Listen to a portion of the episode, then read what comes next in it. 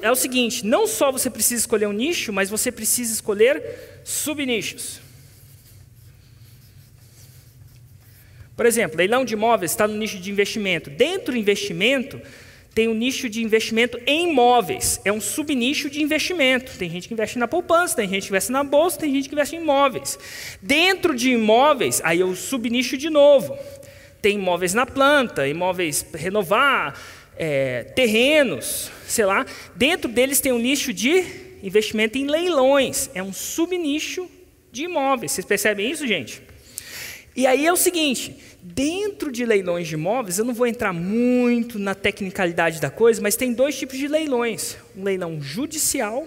Isso é um juiz, leva aquele imóvel a leilão, o cara não pagou o condomínio, ah, cadê o dinheiro do condomínio? Não tem, ó, seu imóvel vai a leilão para pagar para a galera lá do condomínio conseguir pagar as contas. Judicial. E tem um extrajudicial, que não necessariamente um juiz leva. Quando você não paga o seu financiamento, é, já está no contrato lá que o imóvel vai ser leiloado. É uma parada que você pré é, concordou antes de pegar o financiamento. Aí o que não pagou o financiamento, a própria, a própria, enfim, os agentes fiduciários, aquela coisa toda, leva o cara o imóvel a leilão. Porque, e o juiz não precisa falar se vai a leilão, não, porque é uma coisa que já estava acordada. Então tem dois tipos. E na época eu foquei no, nos leilões extras, extrajudiciário. Por quê? Porque eu não sou advogado, e para você lidar com leilão judiciário, você tem que entender da lei. Você está falando com um juiz, e eu não era um cara de juiz. Dentro do extras, extrajudiciais, tinham vários é, bancos que faziam. Cada banco tinha suas peculiaridades no leilão. E eu me especializei no leilão da Caixa. Vocês perceberam o quão específico eu era?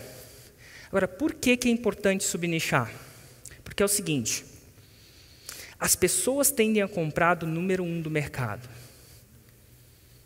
É, as pessoas não têm muito espaço para lembrar. Você tende a comprar do número um do mercado. E é muito difícil você ser o número dois se você está sozinho. É muito. E tem gente que consegue. Ser o número dois e está sozinho. Então, aqui é muito legal você fazer isso. Veja bem, qual que é o nicho meu hoje? Eu sou o nicho de é, negócios, dentro de negócio marketing digital. Dentro de marketing digital, seis em sete. Quem mais ensina a fazer seis em sete? Ninguém. Ele podia até, depois que você está forte, estabelecido, ele pode até entrar para a briga. É que nem um faixa preta com faixa branca. Faz sentido? Pode, vem. Eu descobri hoje que não é uma boa ideia. Mas quando você está entrando e você não é uma pessoa ainda faixa preta, para que você vai entrar na briga com faixa preta? Desnecessária. Você vai simplesmente subnichar, ganhar peso. Se um dia você quiser entrar numa briga de concorrência, está tudo bem, mas que você já esteja estabelecido. Então a primeira, primeira dica aqui é que primeiro você tem que escolher um nicho. E, e, e depois você vai subnichando. Érico, mas é, como é que eu sei que tem um faixa preta? Primeira coisa, no mercado. Eu não estou falando do faixa preta no sentido tradicional. Eu não estou falando do faixa preta que o cara escreveu 10 livros, ou que tem vários PHDs, ou que só tem até o prêmio Nobel. Não importa. Isso aí é um faixa preta no mundo real. Gente, isso aqui é igual Harry Potter. Não sei quem aqui viu Harry Potter. Você viu que as regras do mundo do Harry Potter tinha os, os bruxos e os. Não é no mundo dos trouxas. E não trouxa no sentido literal da palavra, tá? Não, é sério, no sentido Portal da palavra. Mas você entende que são dois mundos diferentes? O que o cara pode ser o bambambam bam, bam no mundo dos trouxas. Quando ele entra no mundo dos bruxos, não adianta, ele não tem chance naquele mundo, né? naquele, naquele contexto, naquele jogo. E a mesma coisa acontece nessa parada. Então você tem que aprender a analisar se ele é um faixa preta no mundo dos bruxos. No mundo dos bruxos, porque é o mundo que você está jogando. E o mundo dos bruxos, nesse contexto de analogia, é o mundo de Gi, completamente diferente do mundo real. No mundo digital, o tempo de serviço não adianta nada, não muito. No mundo dos trouxas, Adianta. Nada de errado com isso. E ó, aqui ó, convida vocês a fazer o que vocês gostam. Não precisa ser um nicho que você acha que dá dinheiro. Gente, eu já vi dar dinheiro em tudo, desde a maleta japonesa. Olha só, maleta japonesa, artesanato, cartolina, dentro de tudo que você pode fazer com cartolina, uma maleta. E eu não sei por que, que chama japonesa. Tinha um menino de 20, 22 anos. Quando eu falo menino, eu revelo minha idade. 22 anos. Que eu trouxe aqui num, ainda, acho que ainda esse ano. O nicho dele era internet, depois é, provedores de internet, depois configuração de provedor de internet, e depois um equipamento que você tem que ter para configurar. E esse equipamento é um roteador, que eu não sei o que é, mas você precisa dessa parada para a internet. Dentro de todos os roteadores, microtique.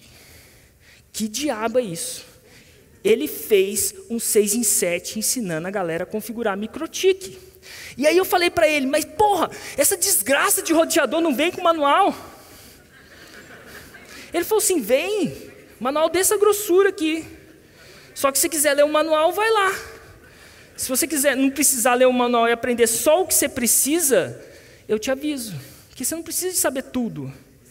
Com 22 anos, cara, ensinou as pessoas a mexer numa coisa que já vem com manual. Várias vezes, inclusive. O menino é uma máquina de microtique. Então, assim, se a sua paixão é microtique, se é maleta japonesa, se a sua paixão é maternidade, desenvolvimento pessoal, não importa. Aprende a fazer alguma coisa que segue o seu coração cantar, porque dá para fazer dinheiro com quase tudo que eu já vi na minha vida rezar dormindo, acupuntura sem agulha, constelações familiares. Juro por Deus, acupuntura sem agulha fez sete em sete. Acupuntura sem agulha. Nem uma porra de uma agulha ele botou. Eu juro por Deus. Então você, aqui você vê livre, vai naquela base experimenta, vê aquilo. E o mais louco disso tudo é que aqui, aqui fica muito louco quando você começa a combinar coisas. Por exemplo, uma coisa que eu gosto muito é meditação. Eu gosto muito de meditação. Se eu fosse criar um outro produto, você acha que eu criaria um produto de meditação? Talvez não. Eu tenho muitos alunos que fazem meditação. Nada de errado com isso, alguns até faixas pretas, no mundo dos bruxos. Só que aí o que, que eu faria? Eu simplesmente preciso dar uma virada de chave e eu ganho mercado. Fico o número um de novo. Isso sem nem ter entrado no mercado. Meditação para empreender. Toda vez que você coloca para na frente do seu produto, você subnichou. Nutrição. Ó, oh, nutrição. Todo mundo fala de nutrição. Tá tudo bem. Eu podia fazer nutrição para crossfiteiros. Inclusive, dentro de nutrição para crossfiteiro, tem um cara que é nutrição que ele quer perder, ele quer uma figura boa, ele quer perder barriga. Tem um cara que quer competir. Né? O atleta, a nutrição é completamente diferente. A nutrição de um atleta, quem é nutricionista sabe que é um perfil diferente da nutrição de alguém que quer uma figura, uma barriga de tanquinho por ser. Não está não, não tá olhando só para a figura estética, mas ele está olhando pela performance. Toda hora, que você, toda hora que você coloca a palavra para na frente, uma ou duas vezes, no caso eu falei nutrição para crossfit, ah, já tem nutrição para atletas, ou nutrição para. E aí dá outra coisa. Você coloca uma mulher. A nutrição para crossfiteiras. E é outros 500, galera. Você falar com mulheres e com homens. As mulheres tendem a achar que as nutrição, ah, eu quero ver de uma mulher que seja mulher também, porque meu corpo é diferente, ela sabe que eu sinto, aquela. Um homem também vai querer essa parada também. Eu tenho um nível hormonal diferente. Vocês estão entendendo que é fácil pra caramba com a palavra para você nichar e se tornar o número um? Isso se você quiser.